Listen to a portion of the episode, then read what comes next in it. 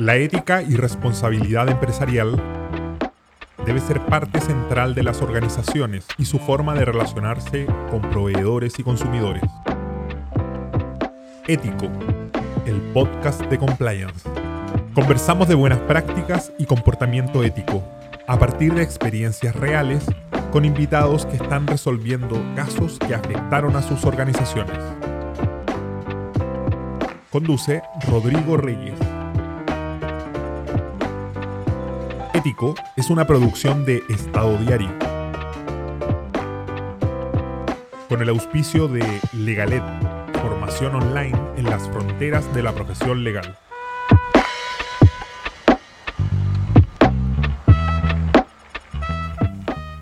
Hola, buenos días. Estamos en Ético, el video podcast que organiza Legaled, eh, Estado Diario y Prelafit Compliance, em, el video podcast de Compliance en español. En nuestro programa de hoy tenemos una, una estupenda invitada, la abogada y especialista en compliance corporativo Anita Muñoz, que además está de cumpleaños hoy día, no de vacaciones. Muchas Estuvo de gracias. vacaciones. Estu- Viene llegando también de vacaciones, pero eh, ho- hoy día está de cumpleaños, así que le vamos a, con- le vamos a cantar cumpleaños feliz más rápido. Eh, bueno, Anita es abogada de la Pontificia Universidad Católica de Chile, eh, máster en Georgetown eh, y ha sido gerente legal y compliance en, las empresas Unilever, en ENAP, en Nissan, en Striker y en SQM, en. Gracias Anita por haber aceptado entonces la invitación de Ético. Y, mi primera pregunta para ti Anita, ¿qué hace un buen compliance officer? Eh, eh, ¿Tiene un gen especial, una característica específica que distingue a los buenos compliance officers? ¿Qué, piensas tú Anita respecto a eso? Muchas gracias Rodrigo por la invitación, de verdad estoy encantada de compartir buenas prácticas y experiencia porque creo que difundir esto en compliance es fundamental. Eh, mira, respondiendo a tu pregunta de qué hace un buen compliance officer o si tiene que tener un gen especial o si somos personas especiales, eh, yo creo que tener bien claro el propósito, en mi opinión, es lo más importante. Y este propósito es que desde el rol de compliance puedas agregar valor con integridad para las actividades de las empresas o las instituciones. Gestionar compliance desde ese propósito para mí es clave. Ahora, habilidades, por supuesto, eh, es aprender todos los días de las actividades de las empresas, regulaciones, buenas prácticas, salir a buscar temas de compliance que están cambiando siempre, ser proactivo y ser inquieto. Eh, creo que también es fundamental aprender de las personas con las que se trabaja en la empresa o la institución, saber escuchar. Eh, creo que alguien que hace compliance, que no le gusta conversar o conocer a otras personas, ser sociable, es difícil que haga una buena labor, porque es muy necesario comunicar y también desde eso ser creativo, poder observar y, para tener un rol que también sea tomado en cuenta y pueda ser difundido. Creo que eso es muy importante. Oye, Anita, y- y en, en relación al negocio, ¿tú crees que es importante que el compliance officer en general entienda el negocio, esté cercano al negocio, en, en el sentido de, de conocer el negocio de la compañía en Por particular? supuesto. Y que tenga una visión comercial, digamos. Sí, por supuesto. Eh, eso es clave. Hay que no solo entender el negocio, conocer muy bien el corazón del negocio, porque esa es la base de tu, de tu programa de compliance, tu gestión, pero además conocer muy bien la cultura de la empresa y de la institución, entender y para mí, ¿qué es lo que es la cultura? Es cómo se hacen las cosas en un lugar, eh, la dinámica, el día a día. Y para eso tú tienes que conocer muy bien el negocio, las operaciones, los procesos, toda la cadena de valor, desde que se crea el producto o desde que se importa un insumo, etcétera, hasta que llega al cliente final. Porque efectivamente eso es eh, la, la base y puedes eh, tener un buen programa de compliance. Conociendo las líneas de negocio, tú puedes definir bien los riesgos, pero sobre todo eh, la base es las interacciones y la toma de decisiones, porque desde ahí se pueden gestionar las acciones y agregar realmente valor con compliance.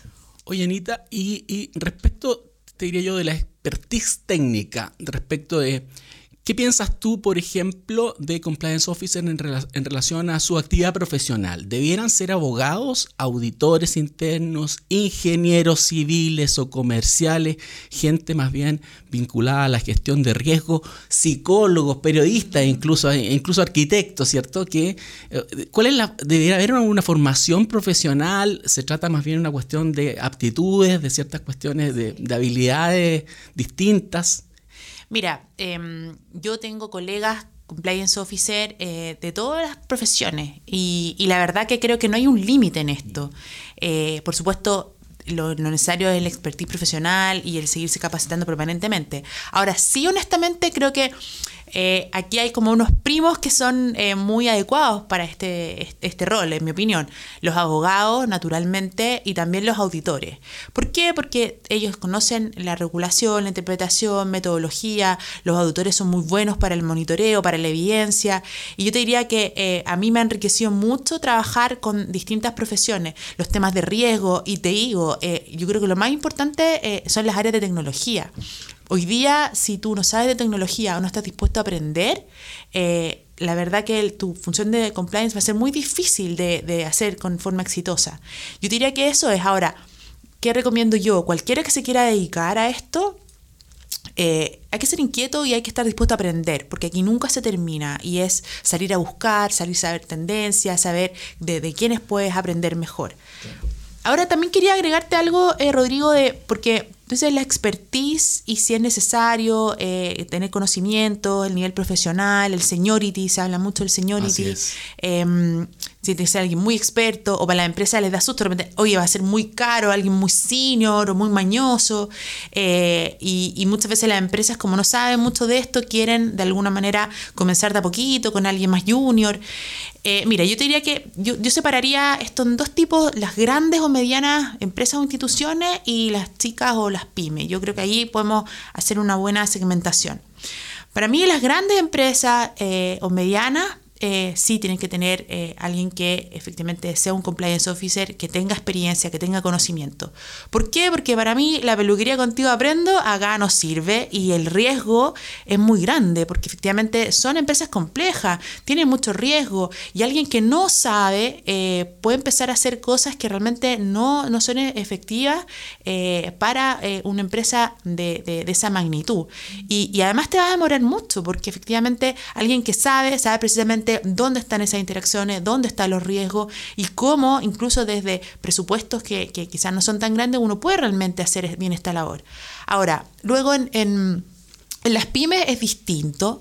Eh, yo ahí creo eh, firmemente que se puede tener eh, eh, compliance, un compliance officer que puede ser el dueño de la empresa, un director, un gerente, un gerente de finanzas, gerente de recursos humanos, si es una empresa chiquitita, eh, porque lo importante acá es entender y que se incorpore la función al día a día de la empresa y se tenga presente. Y, en esto hay, hay, programas, hay guías. Por ejemplo, yo participo de una iniciativa que es súper buena, que, se llama DEPE, eh, que es del Alliance of Integrity de, la cooperación em, alemana, eh, y que hoy día es súper bueno, sí, eh, que ha invitado y, que ha tenido una difusión súper importante y es un aporte a la sociedad fundamental, donde te enseña y les enseña a las empresas los básicos, tener código ética, las políticas principales, due diligence, riesgo, canal de denuncia, y eso es súper bueno y yo diría que se puede, o sea, esa es la parte positiva de que se puede hacer y alguien que no tenga experiencia y que no sepa, con este conocimiento básico puede comenzar a tener eh, compliance dentro, obviamente incorporado a su actividad. Oye, y, algunas habilidades, por ejemplo, estoy, estoy, pensando en el tema de la oratoria o, eh, más, bien algunas habilidades comunicacionales. Eh, ¿Debiera ser un, sujeto, el, el oficial de cumplimiento, un sujeto creíble dentro de la organización? Sí, es fundamental. O sea, a ver, las habilidades de, comunicación es fundamental. Eh, el, para mí explicar, el saber explicar, no solamente yo diría, mi, mi experiencia, yo soy también gerente legal, eh, eh, explicar cosas complejas en forma simple, poniéndote en el lugar del, del, otro que está al frente, que está preocupado de vender, de producir, de llegar con las metas a fin de mes, de lograr que, que, el CAPEX realmente cunda, que el presupuesto, etcétera, tú tienes que realmente saber llegar a esta, a esta persona y tu audiencia, y en eso el poder de compliance, explicar cosas complejas en forma simple, y, eficientes también es fundamental. Yo creo que ahí, el, eh, por ejemplo, hoy día mensajes cortos con ideas fuerza. Yo soy muy parte del, del TikTok, los videos, eh, y en forma creativa difundir es fundamental. Ahora, yendo a que, a que si tiene que ser una persona creíble, por supuesto, porque si no es el compliance officer, ¿quién más va a ser? O sea, se espera que efectivamente sea una persona que sea íntegra, eh, que, que, sea... Eh, honesta, que, que, realmente su discurso sea real, y eso es también con el ejemplo. ¿Es, una suerte de superhéroe, la superheroína o no? ¿Qué dices tú? Uy, eso tiene, tiene varios aspectos a, mirar, porque claramente dentro de la gestión o de la escuela de, de por así decirlo, de hacer compliance, sea, que hay una gama de mucho de, bueno, eh, muy regulatorio, muy monitoreo, muy, mucho reporte, eh, etcétera, y eh, de gestión muy dura, pero efectivamente compliance tiene una parte de habilidades blandas fundamentales, y ahí es donde uno hace la diferencia. Ahora, de, super, de superheroína, yo creo que, que cuando las cosas son difíciles, y, yo te digo, cuando hay, que tomar decisiones difíciles, cuando hay que traer malas noticias, cuando hay que corregir cosas, sancionar o, hay problemas, eh, ahí todo el mundo se acuerda con playas. y, y, eso, eso, eso ocurre. Ahora, eh, cuando hay que decir que no, hay que decir que no. Y hay muchas veces donde si la empresa no no, toma las decisiones correctas o efectivamente eh, va a estar dispuesta a tapar ciertas cosas o a obviar y que ahí entran los valores de cada profesional.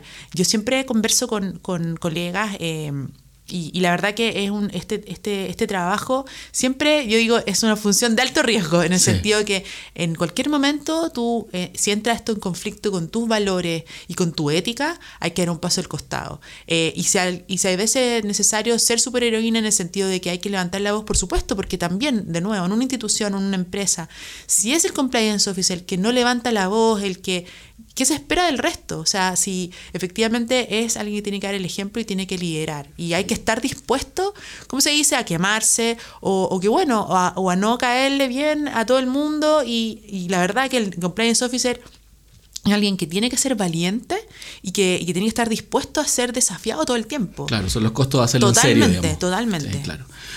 Oye, Anita, eh, eh, la función de compliance en general, ¿cierto? Como la entendemos, es una función compleja en el sentido de que requiere eh, probablemente el compromiso de toda la organización. Entonces, ¿Qué dirías tú respecto de cuáles son las áreas de las empresas en que un compliance officer debiera apoyarse, por ejemplo? hacerlos de una, de, una, de, alguna forma partner, ¿cierto? o, o, accionistas, digamos, de, la función de compliance. Mira, para mí, bueno, las áreas que uno tiene que apoyarse, apalancarse y ser los mejores amigos, en mi opinión, son si hay un área de riesgo, fundamental, porque el programa de compliance se basa en riesgo y, y la cadena de valor de la compañía, y eso es fundamental. También auditoría, porque también compartimos esto de efectivamente estar revisando, monitoreando, y hoy día hay sistemas, que, eh, sistemas tecnológicos me refiero, que son de base para todas estas funciones. Uno son los, los sistemas de Governance, Risk and Compliance, que son plataformas en donde tú vas gestionando y obviamente tienes distintos módulos de compliance, de auditoría, incluso auditoría SOX si lo necesitas. Y también eh, en, en, auditoría se ha evolucionado mucho. Hoy día... Eh, también eh, hay colegas y líderes muy importantes de, de empresas chilenas, incluso que enseñan y cuentan cómo ellos han implementado lo que es auditoría continua, monitoreo continuo, con modelos incluso predictivos, es decir, ya eh, los indicadores y lo que se busca es corregir inmediatamente en tiempo real desviaciones que pueden haber en procedimientos o en actividades de la empresa. Y eso, por supuesto, es un insumo importantísimo para compliance, entonces se hace un trabajo bastante integrado. Luego, otros, otros business partners, como digo, o, o, socios muy importantes de la empresa es finanza. ¿Por qué? Porque esto yendo ya, vamos a, ver, eh, viéndolo en un 360 la compañía, si hay algo que no cuadra o hay desviaciones, esto impacta directamente en los estados financieros de la compañía eh, y, en, los resultados. ¿Y por qué? Porque, por ejemplo, si hay eh, algo que está pasando, que no se están reflejando bien las ventas de la compañía, vamos a tener un problema. Si efectivamente no se están contabilizando gastos o que realmente son lo que son, y eso, bueno, ustedes saben que por FCPA, eso es muy claro. La regulación dice no solamente es un pago anticorrupción, eh, sino que también cómo se contabiliza y eh, cómo tienen que estar los books and records de una compañía. Entonces, finanzas siempre eh, es un business partner muy, muy importante. Y además, yo lo recomiendo mucho porque cuando uno va eh, y levanta temas y, dice, oye, aquí hay que corregir políticas comerciales, por ejemplo, oye, eh, hay que revisar qué pasó acá porque ventas parece que estuvo haciendo cosas que no correspondían, uno va con el gerente de finanzas y efectivamente tú tienes fuerza, o sea, como que de alguna manera no solamente el directorio de la administración va a decir, ah, compliance, está como, ah, con su discurso, o, viene a contarnos esto, pero es de compliance, más. En realidad, cuando uno va con finanzas, dice, no, esto es real y va a tener un impacto directo en, los estados de resultado em, de la empresa. Así que, yo, y bueno, y luego yo creo que todas las áreas son, son importantes. Uno tiene que saber llegar muy bien. Eh, siempre se habla de tener embajadores en, en las áreas. Claro, pero yo te digo que eh, siempre para ciertas decisiones, proyectos, uno tiene que tener realmente aliados. Y la verdad, como hablábamos al principio, eh, hay que entender el negocio, hay que entender la cultura. Y muchas veces los líderes o los key players, digamos, en una empresa o una institución, no necesariamente son los que uno cree. Eh, yo, en mi experiencia, por ejemplo, los dirigentes sindicales son fundamentales. También las, personas de recursos humanos, ciertas personas de recursos humanos son fundamentales. En comunicaciones también, en, en TI, en venta. Uno tiene que ir armándose de alguna manera de aliados que ustedes saben que eh, van a tomar las decisiones, van a tener esas interacciones fundamentales. que ayudan a proteger el negocio al final. Totalmente. Oye, el, chiste que se hace habitualmente es cierto que entra el compliance officer a una reunión en que están los gerentes y, todos los gerentes se callan. ¿Cierto? Y que de alguna manera eh, eh, es percibido el compliance officer como el que pone trabas en los negocios. ¿Qué, ¿qué, piensas tú de eso? bueno, típico el, sí, el, chiste o la talla que uno está, em, o de repente estamos en un almuerzo, en una actividad de, la empresa o qué sé yo, y, están hablando de un tema y de repente eh, dicen, oh no, pero es que hago esta compliance, o por compliance podemos decir esto, comentar este tema.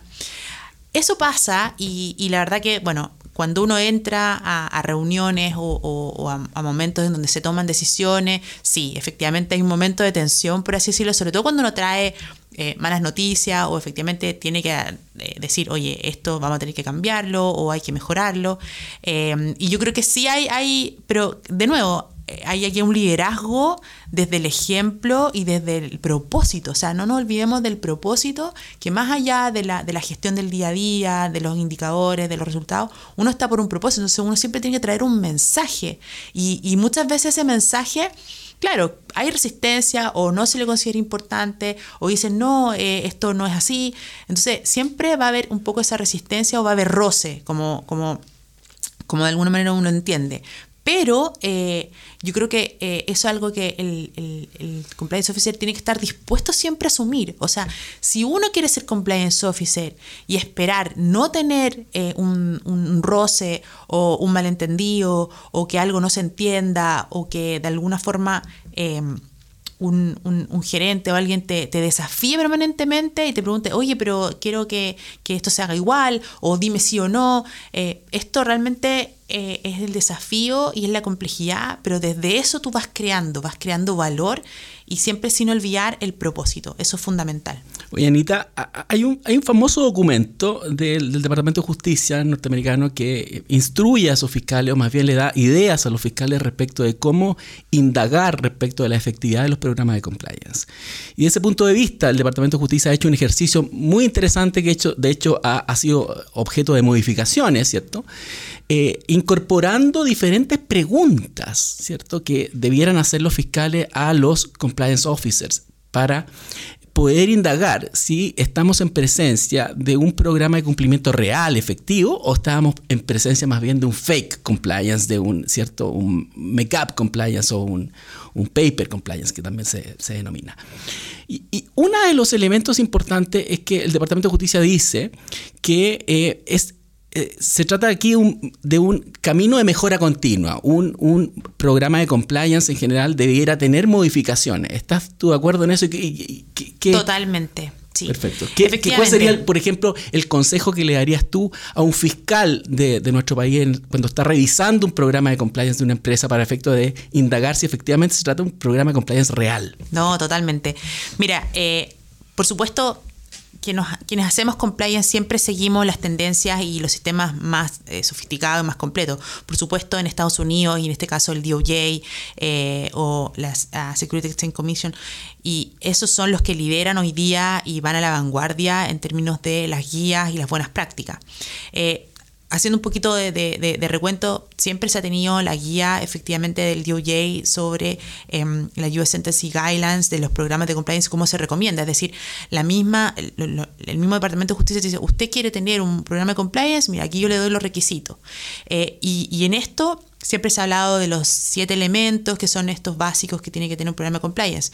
Pero esto ha ido evolucionando y en plena pandemia, en el 2020, el DOJ sacó una nueva guía.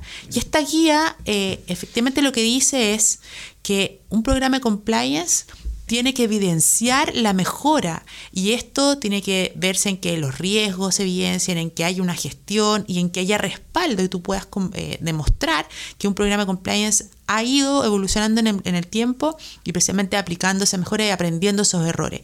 Y tanto así que el Departamento de Justicia dice, evidencialo y tiene que hacer data analytics. Lo que significa que esto no es eh, solamente un checklist o algo estático.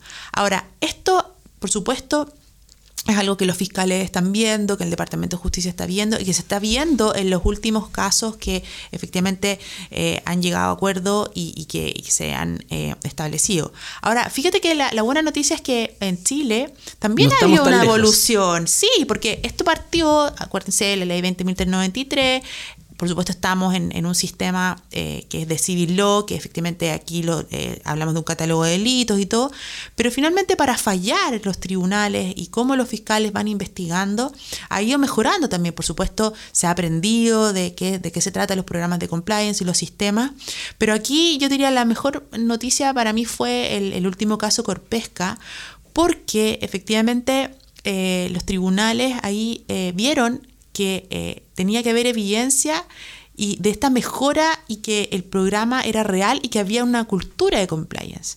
Eh, en esto hay, hay efectivamente lo, que se decía, un, programa de compliance no puede ser el mismo en el 2009 que en el 2022. Imagínense, hemos tenido una pandemia entre medio, eh, han cambiado la dinámica totalmente. Y, eso se evidencia y que no es solamente un, un, programa de compliance para prevenir cosas malas o para prevenir delitos, sino que es una cultura e integridad de cómo se hacen los negocios, se gestionan y se evidencian. Y eso está claro, o sea, un fiscal hoy día eh, que va a investigar o incluso un compliance officer que quiere hacer un diagnóstico de cómo está un, programa, tiene que ver cómo ha evolucionado, qué respaldos, cuál es la historia. Si, por ejemplo, hubo denuncias o casos o situaciones que hubo que sanción, ¿cómo se aprendió después? Para mí, el análisis posterior y, la mejora, si se mejoraron los procedimientos, si efectivamente hubo una campaña más de difusión, si se intervinieron ciertas áreas donde habían problemas, hubo un mejor trato de, por ejemplo, con los proveedores, hubo un aprendizaje y esto además se incorpora a eh, el monitoreo continuo, los indicadores, los resultados. Claro, ¿qué se hizo con esa mala conducta detectada, digamos, ¿cierto? ¿Qué se hizo con esa mala conducta? Si hubo alguna remediación, ah, dice el, Departamento de Justicia, eh, o más bien, ¿qué, qué sanciones tuvo ese, gerente incumplidor, por ejemplo? En el caso de Corpesca es, es, bastante, eh, diría yo, un paradigma, ¿cierto? En, en, el sentido de que nos puede servir de ejemplo. Y entonces eso es una buena noticia porque ya no es tan lejano que solamente en Estados Unidos eh, por, por el CPA van a decir, oye, esto es que efectivamente se, se mire la cultura, que sea real la evidencia, sino que aquí ya... Eh, eh, las autoridades, los fiscalizadores también han habido casos en donde de alguna manera los fiscalizadores ya se están adelantando y hay programas de compliance de ambientales, de consumidor, de libre competencia, pero lo, interesante acá es que los fiscales ya efectivamente eh, entendieron que esto es una cultura que no es tan legalista, por así decirlo, y que la evidencia se basa en también directamente relacionado con el negocio o con, la, con el ámbito de, de, las actividades. Y que finalmente los tribunales dicen, bueno, esto era de verdad, a ver, evidéncielo, y que efectivamente, de nuevo, atenda a la, cultura de una organización. Eso es súper bueno porque en los, próximos casos que, que hayan, eh, ya de nuevo, la certificación no per se va, va, va a servir para atenuar una responsabilidad o el tener un compliance officer así como de papel tampoco va a servir. Entonces eso significa que hay una evolución que es una buena noticia. Claro. O sea, en el caso Corpesca incluso dicen, claro, tú tienes una, un levantamiento de riesgo, tienes una matriz de riesgo, pero tu matriz de riesgo no fue capaz de identificar este riesgo que era, que era importante, muy importante dentro de la compañía, que finalmente te significa este incidente, ¿cierto? Eh, y eso es, un cuestionamiento que hacen al diseño y la implementación de ese programa de cumplimiento. La, las matrices de riesgo son dinámicas, cambian todo el tiempo. Y eso significa que los controles son distintos, la evidencia es distinta y la mejora, todo eh, va evolucionando en términos eh, de sistemas tecnológicos. Hoy día una empresa puede tener cierto ERP, después un CRM, eh, van los sistemas, eh, hoy día tiene estos proveedores, después va a tener estos clientes, es distinto. Entonces, por lo mismo las matrices de riesgo, en donde se basa el programa de compliance, tiene que ser dinámico. Entonces va cambiando permanentemente. Es increíble cómo el caso Corpesca es citado permanentemente en los foros internacionales, ¿cierto?, en Latinoamérica. Bueno, porque se trata efectivamente del primer caso en que se condena una empresa eh, en un juicio oral. Eh, Anita, eh, y a propósito de eso, digamos, precisamente del contexto internacional, ¿Cómo es, porque tú que has trabajado en grandes instituciones, en grandes empresas, en grandes compañías, cómo es el trabajar con diversas jurisdicciones, ¿cierto? Hoy eso es fascinante, a mí me encanta porque esa enriquece el, aprender y el diseñar programas de compliance que son extraterritoriales y que son multiculturales es fundamental. Ahí, de nuevo, el propósito eh, vuelve a tomar relevancia porque una organización que es multinacional y opera en distintos países del mundo, eh, el propósito es clave. ¿Cómo compliance integra esta cultura, a estos procesos, vas a tener clientes, proveedores distintos en estas jurisdicciones y tú seteas bien tus procedimientos, tus políticas y vas obviamente haciendo mejora continua. Eh, por supuesto hay algunos desafíos importante. Porque, las culturas de integridad son distintas de los países. Y las regulaciones también. O sea, por ejemplo, yo he estado eh, en industria de salud. Eh, aquí en Chile tenemos, por ejemplo, una regulación en Brasil, en Perú, en Argentina, pero no es tan estricta como en Europa como en Estados Unidos. Por ejemplo, en Estados Unidos, eh, las organizaciones que son asociaciones gremiales, es decir, se juntan todas las empresas de salud a dictarse sus propios códigos de conducta, sus propios procedimientos, son incluso más importantes importantes que las mismas regulaciones y la ley y sirven para efectivamente evidenciar que un programa de compliance eh, es bueno. Pero, por ejemplo, hay eh, obligación de eh, reportar efectivamente la autoridad muchas transacciones e interacciones. es un poco parecido a lo que se hace con el tema de la UAF, por ejemplo, el lavado activo. También a otras transacciones eh, en ciertos mercados es necesario em, transparentarlo y en eso tienes que tener una estructura súper robusta de compliance. Y ese reporte también tiene que ser tocado en eh, y se comprende países donde la regulación eh, no es así. Entonces tienes que tener un sistema muy integrado para poder efectivamente tener una información consistente. Perfecto. Anita, vamos terminando ya nuestro podcast. Eh, me gustaría algunas palabras finales, ¿cierto? Un mensaje para la audiencia que, sigue este podcast eh, en español en tema de compliance.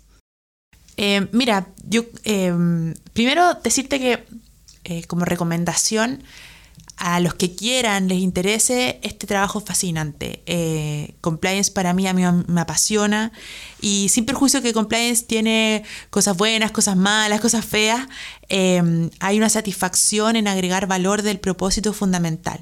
Aquí yo invito a los que se quieran dedicar, los que se dedican a compliance, eh, es a estudiar, a ser inquietos, a buscar buenas prácticas. El networking es fundamental. Yo de quienes más he aprendido es de las conversaciones que tengo con otros colegas, porque a todos nos ha pasado lo mismo, todos de alguna manera tienen estas dificultades donde no se entienden ciertas cosas, donde hay que llegar a la, a la administración para que te apoye, el capacitar de forma entretenida. Es decir, creo que eso es fundamental y los invito a eso, a ser inquietos, aprender desde la experiencia y también compartir, porque aquí hay un cambio generacional también que es necesario. Entonces, poder llegar eh, a personas que recién están saliendo de la universidad o, hacer eh, de alguna manera esta difusión, creo que eh, eh, es súper importante. Listo, muchas gracias Anita, muchas gracias por acompañarnos, además en este día tan especial de tu muchas cumpleaños. Gracias. Muchas gracias entonces por acompañarnos en Ético, el video podcast de Legaled, de Estado Diario y Prelafit Compliance. Los invito además que nos sigan en, diferentes plataformas, tanto, estamos tanto en, en Apple Podcast como en Spotify como en nuestras redes sociales. Hasta luego.